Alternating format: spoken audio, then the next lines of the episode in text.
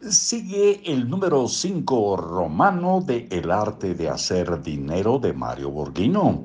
Soy Marcos Alfredo Coronado y les saludo en Libros para Oír y Vivir.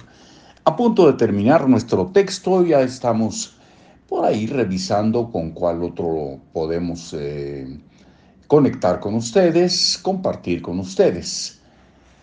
Bueno, ya veremos en su momento. Nos quedan como dos entregas de este nada más, o probablemente una. Ahorita vemos. Número 5, Romano. Su salario nunca alcanzará a la inflación.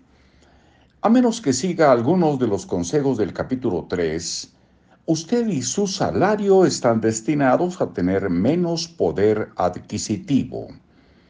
El aumento anual nunca alcanzará los precios. Como mencioné en los puntos anteriores, los genios financieros han logrado incorporar en la sociedad sistemas muy novedosos de crédito para compensar dicha pérdida. Pero esta es una carrera que jamás ganará si no hace algo diferente de lo que ha hecho hasta ahora con su dinero. Su oportunidad está en utilizar el único recurso con que cuenta para incrementar sus ingresos, a saber, su propio dinero. Lo invito a que vea su dinero en forma despersonalizada, a, que lo considere solo un producto que tiene almacenado en su bodega del banco y al cual eh, debe sacarle la mayor rentabilidad posible y no dejarlo en la bodega de su caja de ahorro. El dinero es a su riqueza lo que la sangre a su cuerpo. Si no circula, se muere. Si usted cambia su mente a la de empresario inversionista, podrá salir avante con el proyecto de su vida económica. Si realiza inversiones con deuda buena, compensará la carrera desventajosa del crecimiento de los precios y podrá acumular riqueza para planear su vejez. Aplique el proceso integral de su riqueza. El proceso que aprendió en este libro tiene que, tiene que eh, aplicar, no, el proceso que aprendió en este libro tiene tres etapas.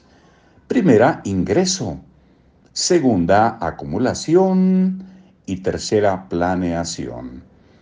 Nos regala un cuadrito por aquí que lo mandaremos a través de fotografía, pero lo leemos. Ingresos, flechita hacia abajo, acumulación igualmente y planeación.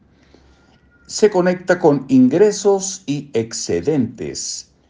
Excedentes se separa en deuda buena, ingresos, capitalización y riqueza.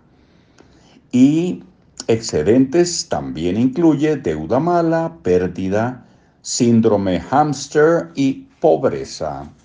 Esto lo enviaremos en una fotografía y vamos a dejar eh, para muy pronto lo último que nos queda, que sería mañana, Dice máximas de su riqueza. Selecciona aquella que desea incorporar en su nueva mente financiera.